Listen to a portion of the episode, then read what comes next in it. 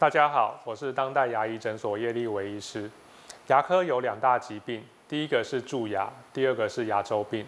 那在三十岁以前，很多人是有蛀牙相关的问题，但是到了四十岁以后呢，大部分人都有牙周病相关的症状。那在分享的案例当中，它的症状与牙周病十分的类似，有牙龈红肿、发炎的情况，咬合也不舒服。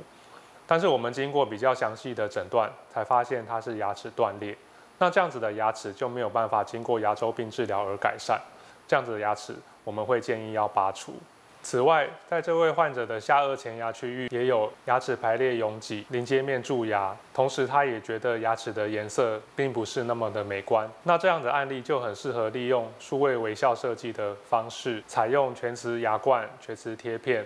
来把患者的下面的门牙区域达到美观改善的效果。